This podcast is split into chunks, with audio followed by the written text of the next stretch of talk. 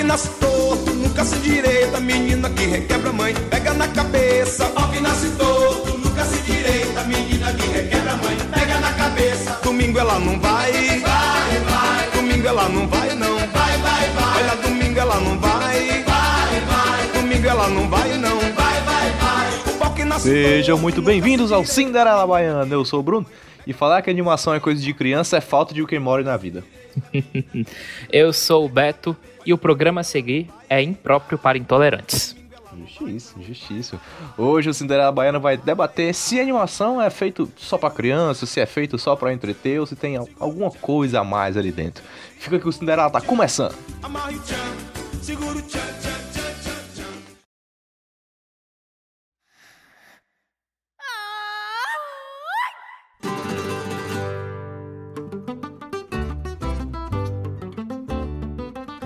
querido Bruno, Opa! já aconteceu com você de que você tá que às vezes querendo falar com seu, chamar seu amigo pra ver um filme, ou chamar aquele contatinho. E aí então, você chegou e falou assim: "Ah, bora ver aquele filme, aquele novo filme da Pixar". E ele lhe estranhou? Várias vezes. Contatinho não, porque animação é coisa séria e, e- e fi- filme de animação é pra prestar atenção, aí não tem como. Mas, é, cara, diversas vezes. Até porque eu sou um cara que vê muita animação. Eu sou muito viciado em anime também. Então, tipo, a pessoa passa e vê eu estou vendo animação e fala: caralho, sozinho, vendo desenho. Que coisa de criança. Di- direto, direto. É sempre, é sempre assim. E isso é uma coisa que sempre me, sempre me incomodou. E assim, é claro que eu não tô querendo falar que todo mundo pensa assim. Mas é inegável a gente falar que existe, uma, uma- um, existe um senso comum de rotular a animação, programas animados, filmes, filmes animados, como infantis, como para crianças. E a gente vai, de- de- vai debater aqui, conversar sobre isso, conversar sobre o porquê que a gente acha que é, e também, da mesma forma, falar para vocês de outras animações que fogem desse senso comum. Acho que antes de a gente começar a entrar neste vácuo, vamos, vamos entender o que é animação, né? Ah, eu gosto que as pessoas gostam de colocar assim: tu vai ver filme de quê? Ah, de animação. Exato. Como se fosse, tipo, é, é tipo assim, é, o, é um gênero. É tipo um, é um drama, é um, é um drama, uma comédia, é um filme de ação, é animação. Assim, é assim que a galera gosta de rotular. É, você, você vê na, nas locadoras, sauda, saudades locadoras, sei lá. É, animação tem uma ala sozinha dela. É bizarro isso, né, cara? Porque a gente tem animação de DreamWorks fazendo brincadeira, a gente tem Estúdio Ghibli com coisas mais sentimentais, a gente pode ter ah, uma animação com, com Akira, que é uma coisa mais voraz, assim, tem uma ação. ah, tem de todo tipo, tem de todo gênero e o pessoal classifica tudo como desenho. É, Isso é bem ruim, cara. Isso acaba é, juntando todos esses gêneros num buraco só e dizendo, não, isso aqui é só pra criança, é desenho e foi. É péssimo isso. É importante entender que animação não é um gênero de cinema. A animação é uma técnica pra se mostrar diferentes coisas. Exato, com certeza. Cara, assim, não fugindo, mas é muito o que a gente tem também numa visão de filmes nacionais, sabe? Verdade. Muitas pessoas, elas meio que gostam de rotular filmes nacionais como se fosse realmente um gênero, sabe? É tipo assim, ah, é filme nacional. Ele não é necessariamente um filme, ele não é um filme de terror, ele não é um filme de drama, ele, não- ele pode ser uma comédia, que a galera acha que filme nacional só tem comédia. É, ou de novo, é uma coisa que prejudica, sabe? Não é porque a animação tem meio que a sua tem tipo seu lugar cativo nas premiações. A gente vê, a gente vê no Oscar, no Globo de Ouro, no, no BAFTA, que eles têm a, é tipo assim a categoria melhor filme animado. Porque é óbvio que o, é óbvio que o mercado da animação é me- consideravelmente menor do que o mercado dos, dos filmes live action. Geralmente, um, geralmente, uma pessoa que trabalha com animação, ela tende a realmente se voltar para isso. É difícil a gente ver uma pessoa que, que trabalhe com, o, com os dois gêneros, apesar de existir. O Brad Bird é um, é um exemplo disso, um diretor que consegue trabalhar muito bem com os dois, o diretor de Missão Impossível 4 e também Ratatouille e Os Incríveis 1 e 2. Um ótimo, um ótimo diretor. Sim, e é, agora sim, isso que você falou tem uma importância. Isso sobre trabalhar, variar entre a- os dois universos. Porque cada vez mais, com o universo de CGI, de mocap, né, motion capture, a gente tem os dois, vamos dizer assim, o mundo da animação e o mundo dos live actions cada vez mais próximo. Tanto é que a gente teve a polêmica do Rei Leão. O que, que o Rei Leão é? Ele é uma animação? Exato. Ele não é? Ele é um filme de CGI? Então, é... até hoje eu não sei. O Oscar, se não me engano, categorizou como animação, não foi? O Globo de Ouro. O Globo de Ouro categorizou de como Ouro animação. categorizou como animação. Então, tipo, é, é, é complicado fazer isso. E eu, particularmente, sou contra essa divisão. Eu entendo que, mercadologicamente falando, é importante você dividir a animação dos outros filmes que não são animações para dar espaço para que as animações apareçam. Mas cada vez mais a gente tem a qualidade das animações atingindo um ponto que daqui a alguns anos eu não vou mais concordar que se separe. Eu acho que filme de animação se concorre com filmes que não são animação. Afinal, a mensagem ali que está sendo trabalhada é a mesma. Com a técnica diferente? Com a técnica diferente, mas as mensagens e a estrutura ela é muito parecida. Concordo, gênero, número e grau. Uma grande diferença que a gente vê nos, no, nas animações, nos filmes animados, é porque com animação você, tem, você pode fazer o que você quiser. Você pode fazer um, anim- um animal falar, você pode fazer uma pessoa se jogar de um prédio de 20 andares e sobreviver. Você pode fazer uma pessoa voar. É aquela coisa, você está, você que está criando aquilo com o seu lápis, o seu papel ou o seu computador no seu, no, no seu, no seu sistema de desenho. Sim. Porque a animação, a animação hoje em dia mudou, mudou tanto, inclusive saudades de animações 2D. Como você tem essa, essa grande variedade, e você também tem o fato de que a animação puxa para um lado mais lúdico, sabe? É aquela coisa, é, co- é colorido, coisa que as pessoas focam em fazer um, tra- um trabalho bonitinho, é uma coisa fora dos nosso, do nosso padrão. É, ela tende sim, ela tende sim a ser especial, ela tende a chamar atenção. É, e, muito, e muito disso ela acaba chamando atenção para um público mais infantil. Ela chama atenção do público da criança. Ela fica muitas vezes hipnotizada, vendo, vendo o Mickey Mouse na tela, vendo o, o Pernalonga. E aí o que, que- o que, que as grandes empresas de Hollywood fizeram? O que, que eles pensaram? Ah, se as crianças elas ficam hipnotizadas com isso, se elas se isso é uma coisa que chama atenção e a gente tem um controle, a gente pode fazer o que a gente quer com isso, vamos fazer um, vamos fazer um negócio bem feito, assim, vamos fazer um negócio pra eles. Mas assim, se elas vão assistir, a gente tem que pensar, ah, qual é o que é a história que a gente vai contar? Não pode ser muito pesado e tem que ter uma lição, sabe? Uma lição de moral, uma lição pra vida. Que é uma coisa que, que é uma coisa que se prevalece até hoje em muitas companhias, em muitas, em muitas grandes empresas. Não só também falando de, de Hollywood, mas também a gente vê isso muito presente no- nos estúdios Ghibli. Sim, porque é aquela parada, né, Beto? Você falou que ah, a animação ela é capaz de criar qualquer coisa.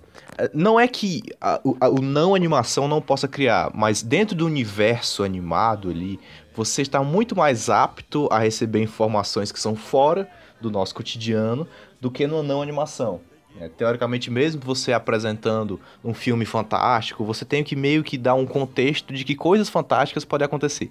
A animação não. A animação, em regra, a coisa extraordinária já tá embutido. Olha, vai ter uma coisa extraordinária aqui quando você começar a ver. E a parada da Exato. criança é isso. É uma construção meio social, né? Que a criança, ela tá muito mais apta do que um, um- adolescente, um adulto, a receber uma informação de um extraordinário, a se identificar com um mundo que não é o real. É por isso que a animação, como ela é muito mais apta a receber essas a, a fantasia nela, acaba que ela tem esse direcionamento para a criança e a criança entre aspas fica hipnotizada, né, se sente muito mais convidada a participar daquele mundo, porque ela recebe essa informação muito mais fácil. Então cria-se esse mito, né, a partir principalmente ali da década de 30, é, que a animação é uma coisa feita para criança. É óbvio que a gente que a gente vê muito, a gente vê muitos filmes que de fato tem uma, eles não têm a intenção muitas vezes de dar uma lição, vamos assim dizer. Muitos filmes eles estão mais eles estão mais preocupados em fazer a criança rir, em fazer criança se divertir, é como as pessoas dizem, ah, é um, eu tô vendo, eu tô vendo desenho, eu tô vendo um cartoon. E essa parada vai muito das técnicas de animação, né? A gente tem diversas técnicas de animação, vai desde a animação mais tradicional, ali que você tá acostumado a ver do, do Mickey do Walt Disney, ali na década de, de 30, né? Que é a do 24 quadros por segundo, por ali. tem as animações de 2D e 3D, né? A Pixar traz o 3D, se eu não me engano, especialmente a partir do Toy Story, né? Foi o primeiro filme assim de grande visão a ter o 3D implementado.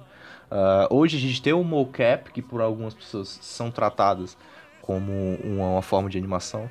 E tem talvez Sim. uma das mais simpáticas formas de animação que existem, que é o stop motion. Ah, né? eu amo stop motion. Terno Fuga das Galinhas, que todo mundo viu e ficou, caralho, velho, são vários bonequinhos se mexendo. São várias massinhas. E, e nessa parada da, da, dos estilos de animação, a gente tem um puta diretor, que é o Wes Anderson, que trabalha com stop motion, que é a forma de animação, e de jeito nenhum trabalha isso com visando uma visão mais infantil. Ele só se usa dessa perspectiva extraordinária para trazer uma mensagem de um viés diferente, né? Exato. E outro, outro diretor que também, assim, é muito uma questão de visão, vamos dizer assim. Porque não são filmes de terror, mas eles têm uma, mas eles têm uma pegada mais, assim, vamos dizer, dark. Que é o Henry Selick, que é um diretor de, de stop motion que fez O Estranho Mundo de Jack. Sim, foi ele que fez O Estranho Mundo de Jack, não foi o, o Tim Burton, apesar da, da história dos personagens serem do Tim Burton. E o Coraline, que foi para muita gente, assim, principalmente na nossa cidade, um grande trauma da, da infância, mas que eu, mas que eu gosto muito desses, desses dois filmes. Ele é, um, ele é um cara muito. Ele é um cara muito autêntico. Ele de fato tem. Ele, ele gosta de trabalhar, ele gosta de dar várias visões, sabe? Ele pega histórias que são sim voltadas para um, um público mais jovem, mas ele conta de uma forma que não é exclusivamente para criança, sabe? Quando eu digo que ele não é, que ele não faz coisa de terror, é porque ele, de fato, o objetivo dele não é te assustar. Por mais que ele tenha essa temática mais escura, onde você tem monstros e tal, você acaba, você acaba mais rindo do que, do que tendo medo. Total. Eu, na verdade, o Coraline que você pontuou bem é um trauma. Eu sou cagado de Coraline. Mano. Não, Grande mano. New Gaiman. Velho, eu sou cagado de Coraline. Tenho, dá um medinho, entendeu? Assim, eu nunca tive medo do, sei lá, do mundo estranho de Jack uh, nem do, sei lá, do pêssego gigante. Sempre ser o pêssego gigante meio bizarro, assim. Caralho, pêssego gigante. Eu já não gosto de pêssego pequeno, avalie. Puta pêssego gigante. Mas o coralinho era meio cagado. Eu tenho que te falar Exato. que eu medinho.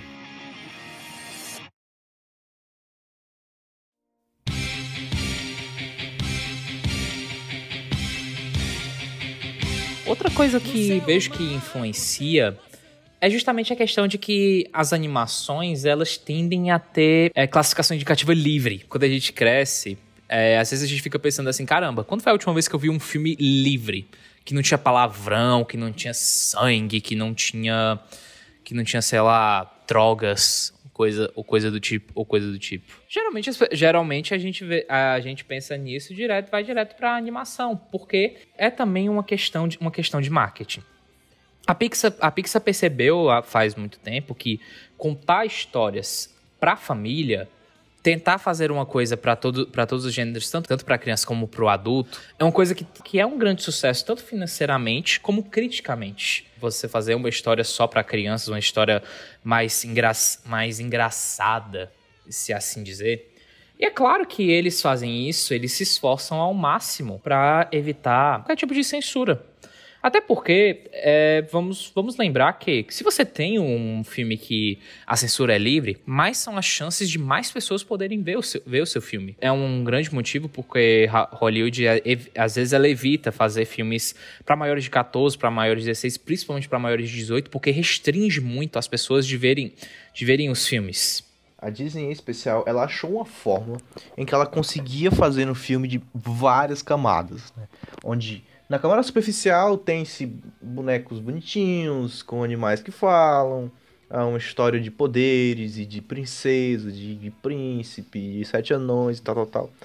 Mas existe uma camada mais embaixo em que tem uma lição, tem uma camada mais embaixo que tem uma piada mais adulta, tem uma camada mais embaixo que acaba desenvolvendo uma subtrama ali embaixo, que a criança não vê, então tá tudo bem que a, que a animação seja livre, mas que o adulto percebe e acaba considerando aquilo ali uma coisa mais, vamos dizer assim, que, que não é ofensivo para ele que ele esteja vendo um filme de criança. Ele acaba se entretendo com aquilo ali também.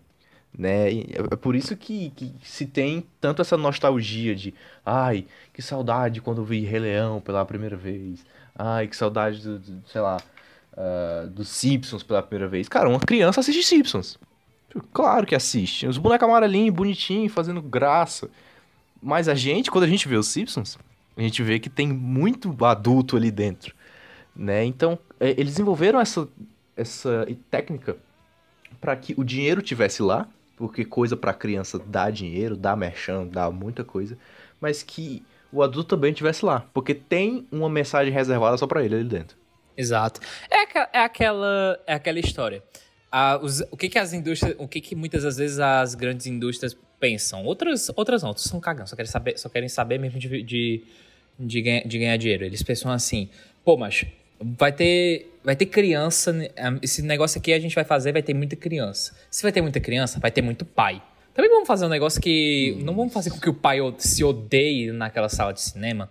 Mas assim, é, a gente tá falando assim muito de uma, de uma cultura.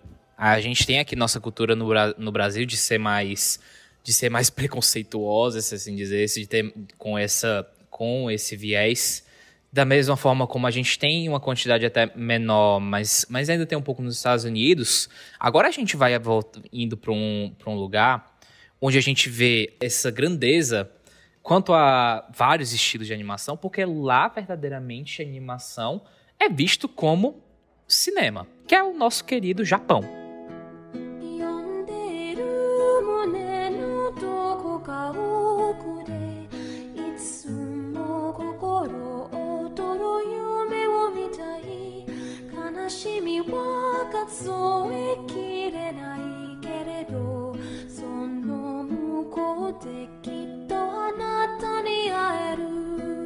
Nossa, aí você toca no meu, meu cocorô aqui. Cara, é legal a gente analisar isso, porque o Japão consegue transmitir. É, vamos entender que o japonês ele é uma língua extremamente sentimental. Pra você ter noção, o que a gente chama de kanji, né, que são é, os ideogramas, aquilo lá, aquele, aquele símbolo que tem no peito do Goku, que significa tartaruga. Aquilo é um ideograma. É a língua, vamos dizer assim, a língua mais proficiente do Japão. O kanji, se a gente for traduzir para nós, significa sentimento. Então, tudo que o Japão faz e que o Japão produz, ele meio que mexe com o sentimental, mexe com, com conceitos mais profundos do que simplesmente fazer uma graça, entendeu? Então, é por isso que, por exemplo, os animes, e abrir um parênteses é necessário aqui. Anime é animação, gente, pelo amor de Deus. Anime é desenho, sim. É um desenho de estilo japonês. Mas não deixa Ponto. de ser um desenho. Então, você me massacrar porque eu estou falando de anime num cast de animação, você não tem razão, ponto. Você estaria errado por não falar de animes, isso sim. Exatamente. Até porque eu que sou um estudante japonês, vou, vou dar uma palestrinha aqui que anime vem de animation, assim. Viva com meio, isso. Me, meio anime básico, mas necessário. É, anime inclusive é escrito em katakana, que é uma, é uma, é uma escrita feita para palavras estrangeiras, para animação. Então, viva com isso, tá? anime é uma animação sim, ponto. É, e é uma coisa que é levado tão a sério, cara, que lá existem os diversos tipos de, de animação. O que a gente tava brincando aqui falando que animação é um gênero que não é, ele tem os gêneros dentro da animação. O Japão tem isso perfeitamente. Tem o shounen, que é o que a gente chama é, é o anime de porrada. É o Boku no Hero, é o Dragon Ball, é o Cavaleiros. Tem o shoujo. O pessoal mais purista gosta de falar que é para menino, não é. É um anime que desenvolve muito mais as, as relações, Sim. entendeu? Bakemonogatari, animes que desenvolvem muito mais a relação interpessoal. Tem os seinens, que é Death Note, entendeu? São feitos exclusivamente para o público mais adulto. Então, assim, existem os gêneros de, dentro do estilo de animação japonês. Então, é uma galera que leva isso muito a sério e desenvolveu o que a gente consegue conhece hoje como Estúdio Ghibli. Com certeza. O Estúdio Ghibli, para mim, ele é um dos melhores exemplos de que, assim, eu acho que. Eu não vou, eu não vou dizer que. Eu não vou dizer que. não vou dizer que a Pixar copia o, o Estúdio Ghibli. Mas ela pega inspirações dessa ideia de, tipo assim, ah, vamos fazer um negócio para todo o gênero. Que é o quê? É, é aquela animação que dá pra criança, que dá pro adolescente, que dá pro adulto. E o que eu gosto da, da estética, assim, do, do jeito de cinema do Hayao Miyazaki, essa lenda viva do, do cinema, que um dia vamos fazer Cinderela Baiana sobre o Hayao Miyazaki e sobre os estúdios Ghibli, é que ele gosta de, de fazer com que as crianças, com que as. Não só as crianças, porque as crianças é meio com foco, mas ele gosta de fazer com que todos usem a sua imaginação.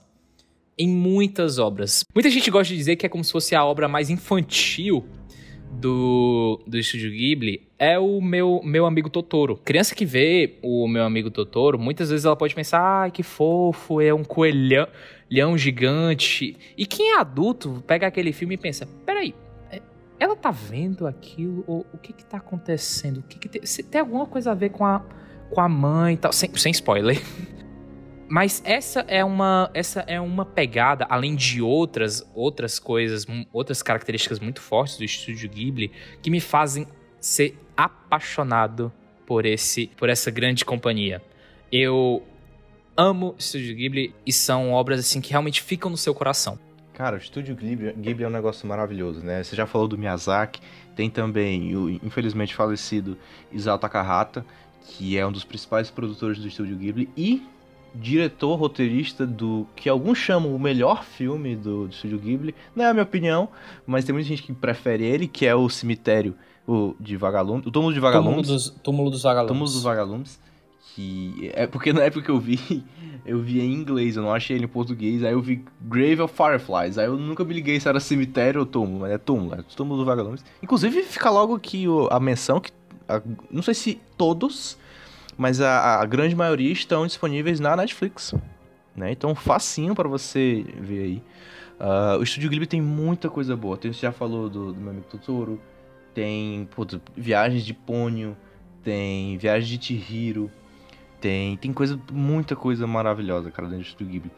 E... Tem o, tem o Princesa Mononoke, Princesa que Mononoke, é um filme que Princesa Mononoke não é bem um filme. Pra... Esse é um exemplo de que não é um filme para criança. Esse é um filme.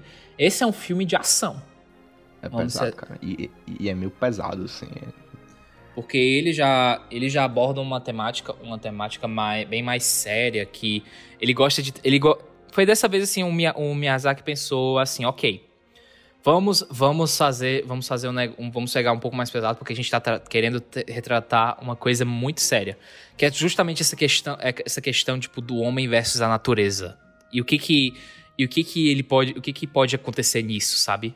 E pra, só para você ter noção de como o estúdio Ghibli e as animações japonesas influenciam aqui no Ocidente, é, cara, é, existe uma animação bem antiga de 72, se não me engano, de 70 ali, que é o, o Panda, Go Panda, que também faz parte. Ele não é oficialmente do Estúdio Ghibli, porque o Estúdio Ghibli não existia na época, mas ele é do Takahata, que ele diretamente influenciou o que a gente viria a conhecer hoje como o Kung Fu Panda, da DreamWorks.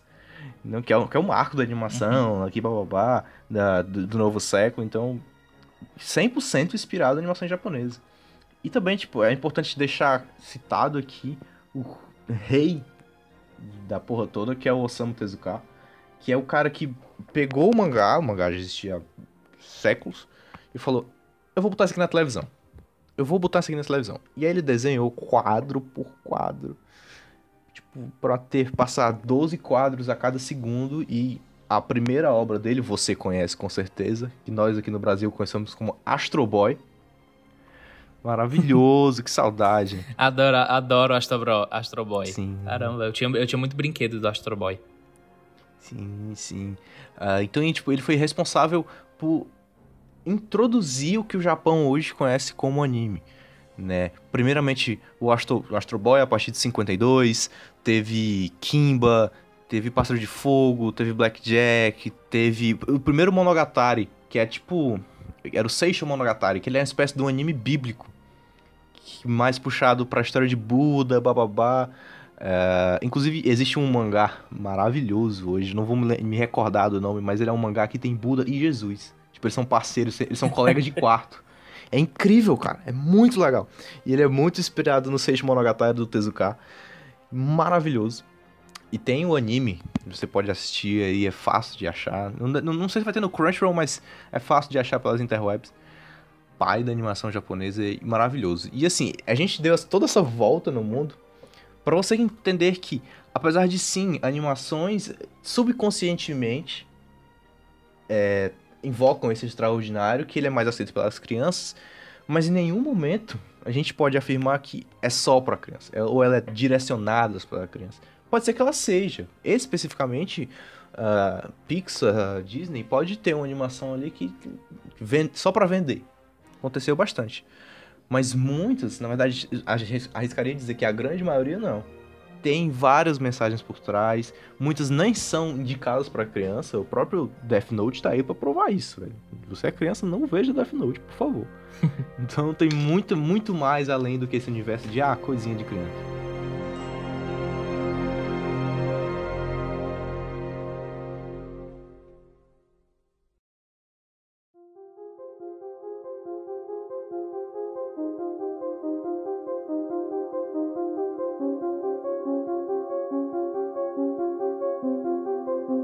Gente vai citar aqui para vocês aqui alguns exemplos que são muito reconhecidas, mas que não são necessariamente para crianças, que são de uma que tem a sua faixa etária de 12 para 12, 16 até 18 para 18 para cima. Muitas delas não são de grandes indústrias assim de animação, muitas delas não são da elas não são da Pixar, da Disney, da DreamWorks. Por exemplo, animações como como Persepolis, como Anomalisa, como Perdi Meu Corpo, que foi um filme que foi um filme maravilhoso, maravilhoso que eu para mim foi o meu filme favorito é, a ser indicado pelo Oscar de o Oscar de 2020, que infelizmente assim, por conta de ser uma animação muito de ser uma animação para mai, maiores, abordar temas muito pesados, ela não recebeu o reconhecimento que que devia. Também indicar praticamente assim todas as obras de um diretor chamado Ralph Bakshi, que ele é muito conhecido, é um diretor americano que hoje está, que hoje está aposentado, mas que trabalhou com animações praticamente a vida, a vida inteira. E ele tinha um,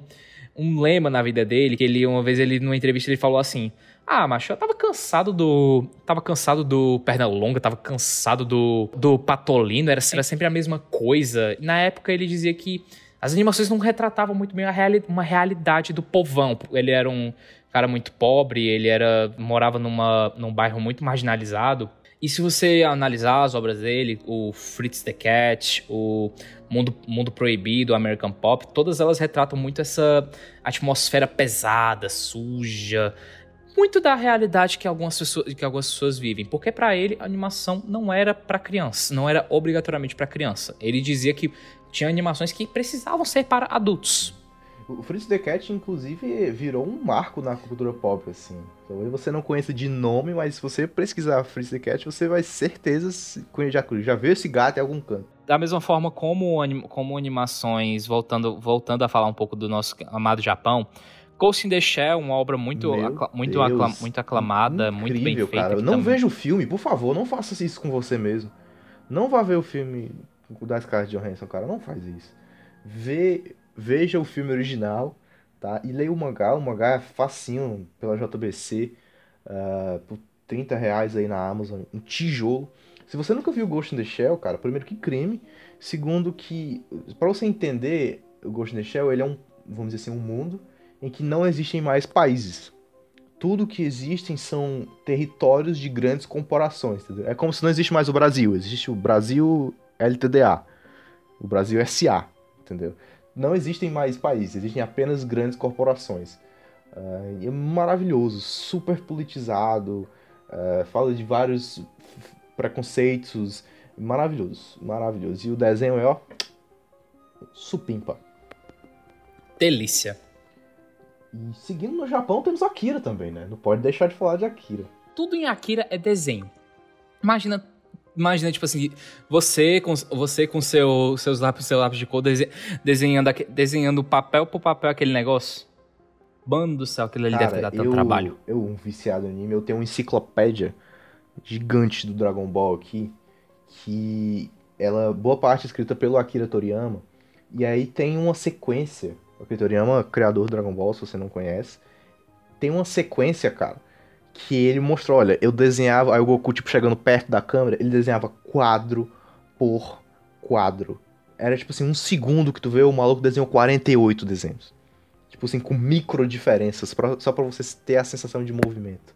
E esse estilo, enfim, ele se tornou internacional muito por conta de Akira, né? Uma obra do Katsushiro Otomo, que é simplesmente maravilhoso. É, é- inclusive é engraçado porque o mesmo ator, o Otomo, ele é o ator, o autor do, do, do mangá original. E ele também falou: quem vai dirigir essa porra sou eu, e foi ele que dirigiu, e é por isso que é tão bom. Óbvio que tem, óbvio que tem muitos mais trabalhos, a gente só tá, só tá dando aqui pra vocês um, um esboço. A gente também tem obras que ficaram muito. que são.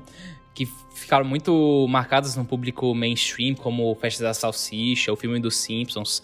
Mas esse daí acabou que ficou muito conhecido por ser filmes, tipo assim, de putaria, de. de falar. De, o objetivo era falar palavrão e, e sexo e Sim. tal. Na verdade, é muito uma realidade da animação americana, né? De você ter os Simpsons, de você ter uma família da pesada, de você ter.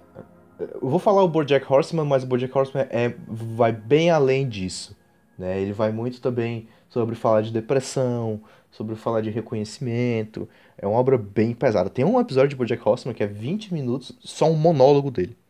É assim, de arrepiar, cara. É irado. Tem South Park, que é uma coisa assim. Você gosta de South Park, né? Cara, South Park é tipo assim. é, Tem episódios que eu acho muito engraçados. E tem coisas que me me faz rir, mas é porque, tipo assim, velho. Não tem limite. Tipo, South Park é, é aquele programa assim, sabe limite do humor? South Park pega o limite do humor, eles cagam em cima, mijam e vomitam. E ainda dão pros, pros cachorros comer. Você, definiu bem. É o que o South Park faz. Eu acho South Park assim. Porque ele é bom, ele é muito bom. South Park é muito bom. Ele é bom, ele é muito. Ele tem. Ele tem. Ele tem um, uma- um porquê, uma- um motivo pelo qual ele é tão aclamado, tão, tão Com marcante assim, na cultura Mas pop. assim, você tem que ter estômago pra ver, entendeu? Essa parada que a gente tá falando de animação ser pra adulto, aqui é. Não é nem mais ser pra adulto ou não ser pra adulto. É, é ser. Não sei, bizarro. O, o objetivo do South Park é ser o mais bizarro possível que ele consiga. E politizar isso. E sabe? E, e passar mensagens pesadas. Por exemplo, eu lembro do episódio que a Amazon chega na cidade. Todo mundo fica tão dependente do serviço de entrega da Amazon que quando os caras fazem uma greve, ninguém mais come, ninguém mais. Tipo, a galera começa a morrer porque ninguém mais sabe o- comprar comida se não for pela Amazon. Tipo, umas coisas muito bizarras. Eles botam tudo no extremo. Essa é a parada. É engraçadíssimo, mas você precisa ter estômago pra ver. Nossa, não, eu, eu lembro de um, eu lembro de um episódio. A escola do, a escola da, da cidade, eles fazem que é um mural que era pra ver o quanto que cada um cresceu nos últimos tempos. Só que o Cartman, ele, ele viu aquilo e ele achou que era uma tabela pra ver o quanto o para ver o tamanho do pau dos, das pessoas. E ele ficou e ele ficou indignado e ele decidiu fazer um outro, um outro mural que era Puta com o pariu. tamanho, que era com o verdadeiro tamanho do pau dos, dos alunos. E o problema do e o problema é que o pau do Cartman era muito Puta que pequeno. pariu. Caixa é o melhor personagem, cara. Era muito pequeno. E ele botou lá. E aí ele ficou, tipo, puto, revoltado com tudo que tava acontecendo. E aí o diretor chegou pra eles e falou assim: esse gráfico que a gente falou era da altura de vocês. Aí ele ficou, tipo, quer dizer que tal que a galera, que a galera sabe o tamanho do meu, do meu pau à toa? Cara, genial. Esse é o nível. E, o- e o é legal, nível. você até citou legal, porque o South Park dublado é muito bom. Tipo, deem a chance ao South Park dublado, que é muito bom, cara. Inclusive, isso leva a outro ponto. Ah, várias animações que, que estão sendo dubladas, e aí é- é- entra a situação, né? Só abrir esse parêntese aqui. A galera não gosta de ver filmes legendados, dublados. E, ok, massa. Porque você quer preservar a atuação da, né, ali. Mas nas animações, a dublagem brasileira age muito forte. Porque, primeiro, a gente tem uma das melhores dublagens do mundo. Segundo, que a localização é muito bem feita. Sim. É muito cuidadoso, cara. Você vê a Toy Story, você vê Incríveis, todas as dublagens são muito cuidadosas. Só que nas novas séries americanas, sei lá, Desencanto, esse tipo de série, a galera tá arregaçando na dublagem, fazendo piadas que não se pode fazer no cinema e botando nas séries e fazendo um excelente trabalho. É, Desencanto ficou muito, ficou muito mais famosa, assim, pelo, pela dublagem Do do que que, pelo próprio próprio roteiro da série. Isso é um, Isso é uma coisa muito interessante de, de se comentar o quanto que a, quanto que a dublagem realmente tá, tá, cres, tá crescendo de um modo, de um modo positivo. Desencanto não é, não é ruim, tá, galera? Dê uma chance pra Desencanto que ele, ele é legalzinho. Ele promete. Ele pode ficar melhor. Cara, tipo assim, ó, eu não, eu não consigo assistir Simpsons no, no idioma original. Ah, também. Pra mim, eu só consigo ver, ver se for dublado. Eu acho estranho, sabe? Só tá acostumado com a, com a voz do. Com a voz do Homer falando do. Tom! Também não, também não. Isso nos leva, talvez, a, a um dos marcos do, vamos dizer assim, da animação moderna, que é Rick and Morty.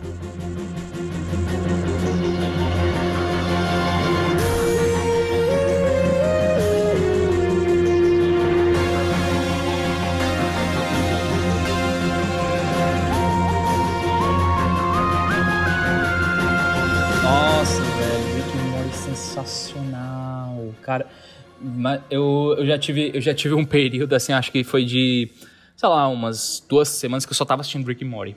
Eu ficava reve- revendo, às vezes, episódios que eu já tinha visto, porque eu, porque eu ficava, mano, isso é sensacional. E, tipo assim, Rick and Morty é, acerta muito não só, por, não só por conta dos diálogos, do roteiro, que é sensacional, mas porque a história em si é muito, é muito legal. Tipo, é muito bem feito. É, você, você quer saber. é, eles criam esse mundo tão vasto, tão. Essa, essa atmosfera, esse universo assim, tão. Você pensa assim, caramba, esses caras eles são muito criativos. O, os dois criadores, o, o Dan Harmon e o Justin Roiland. Eu acho que, tipo, eu acho que isso é, uma, isso é meio que um grande diferencial, porque Rick Morty tem palavrão? Tem palavrão, sim. Mas não é isso que faz a não é isso que faz o desenho ser pra maiores de idade, se assim dizer. É porque é por conta da história, é por conta dos temas, é que uma criança talvez não vai Sim, entender. e é incrível. Os melhores vídeos que eu vejo na internet são os vídeos, tipo assim, sete vezes que Rick and Morty foi longe demais. Pra mim é tudo, porque é exatamente o que Rick and Morty é, entendeu? A, a piada tá lá, o palavrão tá lá, sabe? Se o escárnio tá lá, tá. Mas a, a- a genialidade por trás daquela brincadeira, a crítica que tá ali por trás, ah, é, é muito maior, entendeu? Ah, o, o Just Roland, que é um dos principais produtores da série, o criador da série e o dublador dos dois, é, macho, é bizarro, porque o cara. Primeiro que o cara dubla bebo. Tem vários vídeos na internet, você vai ver. Ele dubla muito chapado. E, e ele dubla os dois, o Rick. E o Maury fala assim, ele é o mesmo cara. É genial. É, é, é muito bom. E o Rick and Morty, ele é muito um, um, um- um desenho que abre essa discussão que a gente tá fazendo aqui. De, cara, só porque eu tô fazendo um desenho. Só porque o desenho tá sendo promovido pela Cartoon, né? Porque não é exatamente pela Cartoon, mas é o- Adult Swim, né? É, inclusive, se passa, lá fora passa no Cartoon, ah, nas, nas madrugadas, nas meia-noite, por ali passa. Rick and Morty no Cartoon Network.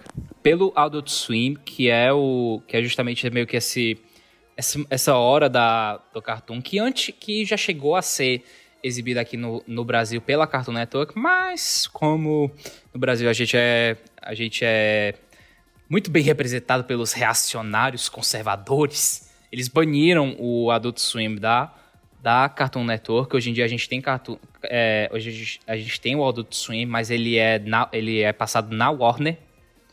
E o Adult Swim é realmente assim o melhor exemplo que a gente pode ter de pro- que você pode ver animações Sim, maiores. Tem de tudo, tem ah, Archer, tem tem uma animação que é muito boa, que é o Dr. Ah, eu, é o Mr. Prickles. Você já viu o Mr. Prickles, Beto? Conhece? Mr. Pickles do cachorro do demônio, sim. Caralho, é, foi uma animação que eu, eu tinha uns 11 anos assim quando eu vi a primeira vez. Que, caralho, velho! Que, que porra que eu tô assistindo? O cachorro satanás. Mas é irado. Irado. É, é muito bom. é Muito bom. E como eu tava falando, o, o Rick and Morty ele abre essa discussão de que, porra, só porque eu tô fazendo um desenho, e é um desenho que se popularizou demais, eu preciso fazer uma coisa pra criança? De jeito nenhum. De jeito nenhum. É claro, como a gente tá falando, na animação tem essa relação com a criança, mas é uma coisa muito mais social do que verdadeira, de fato. Você pode fazer animação de qualquer coisa. Tem animação de terror, tem animação de sexo, tá aí os hentai pra você ver aí, fica à vontade. Exato. A gente nem falou do hentai. Nem falou, mas tá aí, tá, tá aí no- no- né, no- disponível nas suas plataformas. Porque o, é porque é engraçado que o hentai é meio que o exemplo que as pessoas usam pra dizer: "Ah, não, tem coisa adulta assim, ó, e o hentai é o porra, macho, não é só o hentai que existe. que é o representante do adulto. Pra ser sincero, o hentai é o, é o menos representante do adulto, porque o que tem da garotada vendo hentai aí, eu vou nem falar. Nós sabemos, a gente tá sabendo, viu? A gente tá sabendo. nós sabemos, nós sabemos de tudo. E é interessante o quanto que a gente vê, a gente vê essa grande popularidade das animações para maiores na TV do que a gente vê menos assim no cinema. E assim, aí já parte de uma teoria minha, de uma visão que eu, que eu tenho, isso não, de novo, da mesma forma como a gente estava falando sobre sobre a questão dos filmes, não é uma verdade absoluta, é uma coisa que a gente acredita que seja. Eu acredito que é porque na televisão, os pais, ele tem, eles têm mais controle. É aquela situação, o filho, ele vê o filho vendo aquele negócio, ele tem todo o poder de pegar o controle e desligar. A, a, televisão, ela é um bagulho mais disponível, como tu falou, então, é, em geral, não só em animações, se tem a, uma disponibilidade maior de gêneros para se passar na televisão, entendeu? Então, a, até por isso, abrindo outros parênteses aqui, Uh, tem canais na TV a cabo que passam pornô de madrugada. Foda-se. Exato. Entendeu? Porque você tem um controle. Alô, Multishow. É porque você tem um controle. A gente, a gente sabe o que você, o que você vê da meia-noite, viu, meu amigo? o Beto que sabe o horário, não sou eu não. Não tem nada a ver com isso aí. Corta, corta, corta, corta, corta. Então você tem uma disponibilidade ali mais fácil e, e, dentro de casa você acaba conseguindo controlar um pouco mais. De fato, no cinema tem um cenário diferente. Porque no cinema é, é a parada do que aconteceu com metade das pessoas que foram ver a festa da salsicha. Né? Que você entrava, ó, festa da salsicha, tem o Fábio Pochá, vamos ver. Aí chegava lá e falava, caralho, velho! O que, que, eu tô vendo? que é Caralho, isso? velho, a, a, salsicha já chegou falando porra. Eu, eu não vi a, a festa salsicha porque me dá muita ansiedade, de verdade. Eu assisti. O, o foda pra mim é que ele tem essa premissa de que, tipo assim, é... só abrir um parênteses de festa da salsicha aqui para você que nunca viu. A festa da salsicha tem essa coisa que, tipo, os alimentos estão no mercado e eles têm a perspectiva de que se eles forem selecionados pelas pessoas, eles vão para um lugar melhor. Que é, tipo, eles vão pro, eles vão pro paraíso. Tipo, os humanos são os deuses. É, exatamente. E aí, tipo, na nossa, vamos dizer assim, trazendo a analogia pra gente, é o humano vivendo a vida e esperando que um dia ele vá para um lugar melhor do que a Terra. E aí, de repente, ele é arrebatado, ele é comprado no supermercado, e puta, agora eu vou para um lugar melhor, foda. Só que a salsicha vai para casa das pessoas ser morto. Exato. Ser fatiado, cozinhado, fritado. E é muito engraçado, cara, e bizarro, porque a festa salsicha é isso, os alimentos gritando de dor, enquanto a galera faz um jantar, entendeu? É, então, tipo, tem muita essa perspectiva existencialista de caralho, pra que que eu tô existindo e, e por que é que... É, e, e, qual é o meu futuro? O que é que eu tenho depois da vida? E a festa salsicha, de uma maneira muito bem humorada, traz isso. E aí eu não consigo porque eu fico muito ansioso. Eu fico, puta que pariu, vou morrer, e é isso aí eu assisti a festa da salsicha. Eu lembro que quando eu, eu ia ver, eu lembro que eu tava muito empolgado. Eu pensei, cara, mas esse filme vai ser. Você não vou chorar de rir, coisa do tipo. E é um filme muito engraçado. Ele é um filme, ele é um filme muito divertido. Eu considero ele um filme bom. Mas assim, você percebe que o motivo pelo qual ele é para maiores de idade não é por conta da não é por conta da temática. É por conta do humor é por conta que tipo assim o, o, o Seth Rogen e o Evan Gold, Golden, o Goldberg que são essa a história também do Jonah Hill. Assim eles se reuniram tipo assim ah, eles fumaram eles estavam fumando baseado e pensou ei mas que, que, que, se a gente fizer um filme que que, as, que os, os alimentos eles os alimentos transam sabe e, tipo, essa foi a, a, ide a ideia, sabe? E o filme fez muito, su muito sucesso, tanto por tratar dessa, dessa questão de ser mais escrachado, mas também por conta do elenco de peso que ele tem, por conta da, produ da produção. Do, você que você tem o, na dublagem o James Franco, o, o, próprio, o próprio Seth Rogen, o Edward Norton e companhia. Ele entra nessa categoria, nessa categoria de que, de que ele é pesado, mas por conta das piadas que estão lá, não necessariamente por conta do por conta do que, que ele quer abordar, vamos dizer assim, sabe? Sim. Agora, se a gente for partir para um lado que sai um pouco da comédia e ela tem um objetivo mais profundo, a gente pode falar, por exemplo, de Divertidamente. Nossa, entendeu? velho. Que é um eu... filme para crianças, porque para crianças quando eu digo, porque o público alvo dele, do merchandising, das vendas, é o público infantil, sem dúvida. mas ele traz uma carga científica, uma carga existencial que você acaba identificando as fases da sua vida e os sentimentos que você tem ao longo dela dentro do filme, que é uma coisa uau, sabe assim? O filme é tão bonito e tão profundo da forma com que ele aborda cada um dos seus sentimentos reagindo a determinadas situações do crescimento que, cara, uau. Cara, tipo, a minha relação com Divertidamente. Divertidamente é, é um dos meus favoritos da Pixar. Ponto. Eu assisti esse filme duas vezes no cinema, das duas vezes eu chorei horrores. Eu choro toda vez com spoilers. É um filme de cinco anos atrás, vai assistir, tá disponível no, no Netflix, eu acredito. Eu choro toda vez que o, que o Bing Bong é esquecido. Toda vez. É. E, assim, a minha relação com Divertidamente é, tipo assim, eu. eu ele, é um, ele é um filme pra. Ele é que nem o. Ele é que nem o meu, o meu amigo Totoro, sabe? Ele serve para todas, pra todas as idades. Quem é criança vai ver, vai achar legal, vai achar divertido, vai achar fofo. Mas quem é adulto, quem é jovem, vai apreciar mais. Isso para mim é, uma, é um fato. O Bing Bong, ele representa uma memória de infância que ele tá indo pro lugar onde aquela memória de infância deixa de fazer parte do que a criança é, porque ela tá crescendo. Se para nós, telespectadores que estão que se, se, se afeiçoaram ao Big Bang em alguns minutos, cara, imagina isso na cabeça da Riley e trazendo isso para nossa cabeça de você ter uma memória, um boneco, uma, um amigo imaginário que você cresceu pensando nele e de repente a sua vida deu um, um, um flip tão grande que você não usa mais aquilo. Aquilo acabou. Exato. tenho certeza que, que todos nós temos uma memória de infância de um amigo imaginário, de um boneco, de uma coisa que te fazia sentir seguro, que de repente aquilo pareceu besteira e sumiu. Simplesmente foi apagado, entendeu? Exato. E é uma coisa muito. É uma coisa muito, muito. Não vou dizer assim, bizarra, é uma coisa muito interessante, por conta que é uma forma deles de contar, de trazer essa. De trazer essa realidade, se assim dizer. E por que que, por que que eu digo que a gente, nós, jovem, eu, eu e você, que somos, somos jovens de, de 20, 21 anos, a gente aprecia mais nessa situação, porque a criança, ela ainda tá nesse processo, ela ainda tá nesse processo. A gente já viveu, a gente a gente já passou por essa por esse período. Pra gente é uma coisa que a gente se identifica muito mais, sabe? E isso é uma coisa muito legal que eu vejo que eu vejo nos filmes no, que eu vejo nos filmes da Pixar. Eu gosto eu gosto da Pixar que era como o Bruno tava falando antes. É óbvio, é óbvio que tem um objetivo do, do merchandise, todo, ninguém, quer, ninguém é trouxa pra ninguém aqui é trouxa e tal.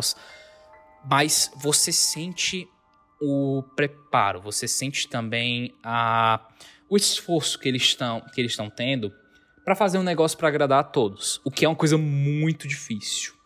E é óbvio que muitas vezes eles conseguem, que eles às vezes eles não não tem uma coisa, horas que não dá certo e tem horas que eles conseguem. Por quê? Muito trabalho. Animação, filme de animação, ele é um projeto que a gente demora tanto, tanto, tanto. É por isso que é diferente de, sei lá, a gente vê o o, Vingad, o, sei lá, o Vingadores 2, o próximo Vingadores é, sei lá, daqui dois anos, três anos no máximo. O filme de animação, a sequência tem que ser, tipo, cinco anos pra, pra sair, por conta do trabalho que tá tendo pra fazer, a, pra fazer a animação ficar bem feita, sabe? Olha os incríveis, né, cara? Porra. os incríveis foram o quê? 14 anos para ter uma sequência, entendeu? Exato. E assim, é, é, uma, é uma realidade, sabe? Não adianta, não adianta a gente a gente reclamar, até porque se for pra gente ficar fazendo para querendo para fazer um negócio acelerado, a gente vê um negócio mal animado e mal roteirizado, porque tem que fazer as pressas. E a Pixar, cara, apesar de ela ter filmes que são claramente mais pra merchan e tal, tal, tal, mas a, a, a, tem ideias aí no fundo que mexem muito. O Wally é isso. O Wally é um filme muito político. Muito bom. E. Que, cara, pra, pra criança, o, o, dois bonequinhos ali, tal, tal, tal, galera gordinha, blá, mas ele é um filme muito político. Mesmo. Assim, de pensar sobre é, uso de recursos naturais uh, e pensar sobre a natureza humana de procurar a lei do esforço mínimo, como e ver isso como uma coisa boa é, é- é complicado, cara. É, é difícil. E isso é legal porque isso de fato ensina, mas ensina de uma forma interessante. Ele não tá querendo te dar. Sim. Ele não tá querendo te dar uma aula, é, o professor, professor na sala de aula. É uma coisa que você, que é uma coisa que você aprende assistindo. Eu lembro que quando eu assisti o Olho, eu tinha, eu tinha meus nove, meus nove anos. Eu lembro que eu tava assistindo, eu ficava fascinado. Eu ficava pensando. Eu lembro que ficava na, ficava na minha cabeça, caramba, tipo, essa gente. Pô, é, na minha cabecinha de criança, eu ficava, poxa, essa galera não se levanta, eles não saem, saem do lugar. Tipo, essa é a. Tipo, essa é a, é a realidade, caramba. Tipo, eu na, eu na minha cabeça, na minha cabe, na cabeça de criança, eu conseguia gerar uma interpretação muito grande de um filme desse, diferentemente de, sei lá, um, um O Bicho Vai Pegar da vida, um filme, um filme do emoji aí da vida, que tá mais preocupado em contar uma piada, sabe? E, e, tipo, e pra esses filmes de piada, tá tudo bem. Ok. É piada, beleza. Mas é claro que eles vão deixar um legado muito menor do que um filme como, sei lá, Monstros S.A. bem deixado, entendeu? Monstros S.A., cara, fala sobre meritocracia. sobre, ah, se você fizer tanto de produção, você atinge o nível tal, blá, blá, blá, e você percebe, ah, mas a criança, se a criança for deixada pra morrer, ou se a criança, enfim, for capturada, você vai receber uma premiação. Mas será que é o certo você deixar a criança pra administra administração pegar? Então, tipo, são muitos fatores. Up, Altas Aventuras tá aí pra isso. Que é outro Perfeito. filme de, né, de matar o coração. Viva, que acho que talvez seja meu filme preferido da, da Pixar. A Vida é uma Festa. Puta que pariu. Emocionante demais. Tem, e tem também o Dois Irmãos, que infelizmente a, a pandemia não permitiu que estreasse. Até está estreando no cinema, mas assim. Ah, Péssima Não permitiu que bilheteria. passasse tanto tempo, né? Teve uma péssima bilheteria, não por conta do filme, mas porque ninguém conseguiu ver o filme. Porque a pandemia não deixou e agora está disponível na Prime Video.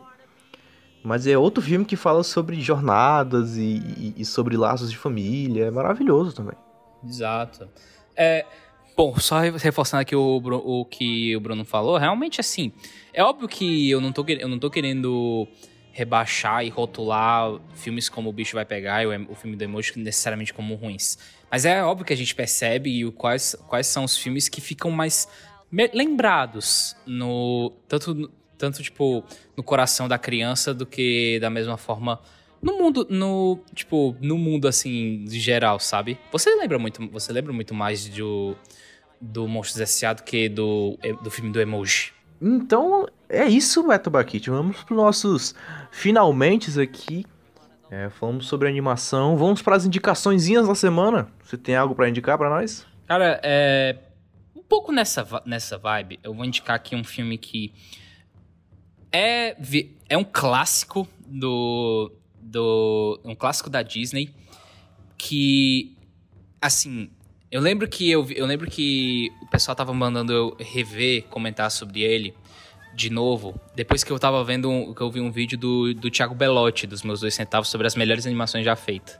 Eu lembro que, eu que ele tava comentando sobre esse filme e fiquei, caramba, velho, esse filme realmente, pô, tem um, tem um algo a mais ali. E depois que eu vi, eu fiquei, caraca, mas esse filme ele tem que ser. tem esse filme tem que ser exibido em escola. Tipo, não só pra criança, mas pro. Mas às até pro, pro adolescente, pra ele relembrar, para ele relembrar algumas lições da vida, porque é um filme que tem tanta metáfora, tanta. tanta analogia assim com o mundo real, sabe? Que é Pinóquio. Sim, ah. Tão lindinho. Pinóquio é um filme que, assim, ele, ele meio que. enve- A galera diz que ele envelheceu de uma forma, tipo assim, ah, ele. Hoje em dia é um filme muito pesado. Ele fala de. Você vê lá as crianças fumando, fumando charuto, é a ilha do prazer e tal. Eu fico, tipo, tá, mas é isso mesmo, velho. É isso que elas É precisam. isso mesmo, é é, isso que elas precisam exatamente aprender. isso. Ponto, sabe? E assim, é, não sei. é, por enquanto ainda não temos Disney Plus para o Pinóquio estar disponível, mas ele tá sempre passando no, no Disney Channel se você tiver disponível. Inclusive, talvez, sei lá, você, deve, você, deva ter um DVD, você deva ter um DVD, porque Pinóquio é um clássico. Eu vou falar de um, um curta que é muito provável que você tenha visto. É um curta que mexe demais comigo. Chama Bal. Bau! Cara, cho- tu acredita que eu chorei vendo esse Cara, eu, eu, eu acho que Bal, eu não tô nem brincando, foi a coisa que eu mais chorei vendo na vida. assim. Acho que Marley e eu, eu não chorei tanto vendo como eu vi Bal. Bal tem exatamente 8 minutos. Foi oito minutos de choro incontrolável. Cara, sabe o que é, engraçado? maravilhoso. É engraçado, eu, eu tenho uma relação engraçada com o Bal, porque, tipo assim, eu só vi uma vez, porque depois disso eu fiquei, tipo, não, demais pra mim. Que foi justamente quando fui ver Os Incríveis, que ele é o curta que surge de, é, antes dos, dos Incríveis 2. E eu lembro que eu fui ver Incríveis 2, eu, a minha namorada e duas amigas nossas. E eu lembro que eu tava assistindo, eu tava chorando horrores, e elas ficavam, tipo, ah, tá chorando por quê? Eu não entendi, como assim? Ele ele é um alimento, ele é uma pessoa. Eu fiquei, como assim? Vocês não entenderam, gente? É que é uma metáfora, não sei o que. E eu tava lá chorando horrores, é sério. É, a minha namorada me, me, a minha namorada me viu, ela confirma. Sim, é, exatamente. Tem a, história não exatamente igual, mas parecida. É, que, cara, tava assim, sabe, gritando no cinema, porque o Bal é o seguinte, só pra você ter uma pequena noção. Ele é um curto da Pixar que ele passa antes dos Incríveis 2. É, ele é da mesma parada ali de Kit Buu, Pearl e to, toda aquela aquele lema de, de, de, lava também de curto da Pixar. O Bao ele é o seguinte, ele é um bolinho de arroz, na verdade. Ele é um bolinho de arroz, né? Uma espécie de um, Sim, ele é não um... é exatamente de arroz, mas ele é um bolinho japonês uh, feito ali no, no bafo e tal, tal, tal. E a parada dele é muito simples. Ele é uma criança e ele vai passar pelo crescimento. É, ele é criado ali pela mãe dele, feito ali com muito amor, e ele começa a crescer e a ganhar independência, e você vê tudo pela visão da mãe, e é de. Cara, é de cortar o coração.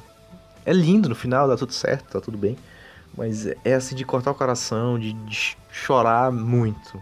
E é maravilhoso, indico o Bal demais. É outra animação que tem nada de infantil ali. E olha que é no filme dos Incríveis 2.